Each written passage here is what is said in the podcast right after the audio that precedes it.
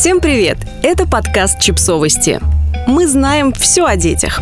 Как уложить ребенка спать без мучений? Шесть советов. Консультантка по сну Нина Гофман объясняет, что нарушение сна – это серьезная штука, которая у детей встречается довольно редко. Гораздо чаще сами родители допускают ошибки, из-за которых дети испытывают сложности со сном. Но не стоит отчаиваться, все можно исправить.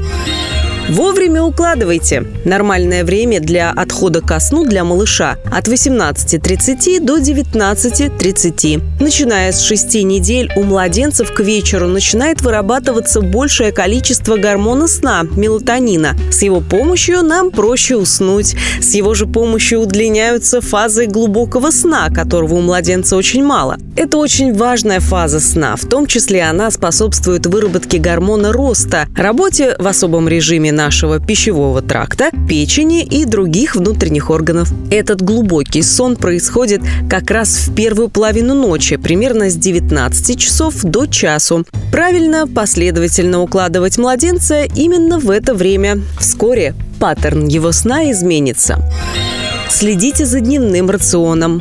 Этот пункт больше касается младенцев. У младенцев часто бывает так, что в течение дня они не доедают. В районе 6-7 месяцев наступает период, когда есть становится скучно. То дети висели на груди по 40 минут и не отцепишь, а тут 5 минут поели и завертели головой. В этом возрасте происходит очередной скачок развития. Они видят гораздо больше вещей, у них появляются новые возможности для исследования и познания мира. Это пересиливает испытывает потребность в еде, заморил червячка и пошел исследовать дальше. Получается, что они днем не доедают, а ночью просыпаются каждый час, чтобы поесть.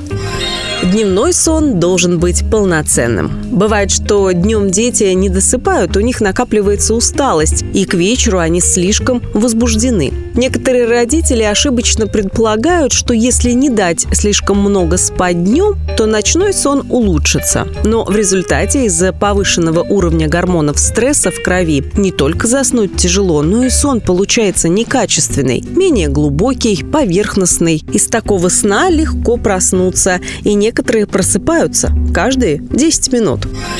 Давайте детям уставать физически. Есть младенцы, которых столько таскают на руках, что в результате они недостаточно устают физически. Это может стать триггером для поверхностного сна. Мозг должен быть не переутомлен, но тело должно быть уставшим. Ко сну готовимся заранее, постепенно замедляя темп, заглушаем свет. Готовьтесь к укладыванию заранее – все должно происходить так, как сказали родители, потому что их словам можно верить. Не в формате «я сказал, ты сделал». Нет, а рассказываем ребенку, что сейчас произойдет. Сейчас мы посмотрим мультик, потом поужинаем, потом мы пойдем в душ, потом будем читать и после сказки ляжем спать. Если мы быстренько все это сделаем, то успеем прочитать целых две сказки. Так ребенок будет знать, чего ему ждать. Он знает, какой план, у него есть время к нему привыкнуть. Тут крайне важно выполнять обещанный план действий. Если мы говорим, что сейчас пойдем в душ, после чего уступаем ребенку и сначала читаем книжку, то он, не будучи уверен в вашем слове, будет продолжать пробовать все больше растягивать эту границу. И тут не надо советоваться с детьми, спрашивая, когда они хотят лечь спать. Давать выбор нужно, например, такой. Ты хочешь спать с мишкой или с самолетиком? Не перевозбуждайте ребенка. Родитель пришел с работы, очень соскучился, начинает подкидывать ребенка, бегать за ним, разгуливать его перед сном. Это плохо сказывается на засыпании и сне, потому что активные игры вечером повышают адреналин. Постарайтесь играть в спокойные игры, строить конструктор, собирать пазл, рисовать. Подписывайтесь на подкаст, ставьте лайки и оставляйте комментарии. Ссылки на источники в описании к подкасту. До встречи!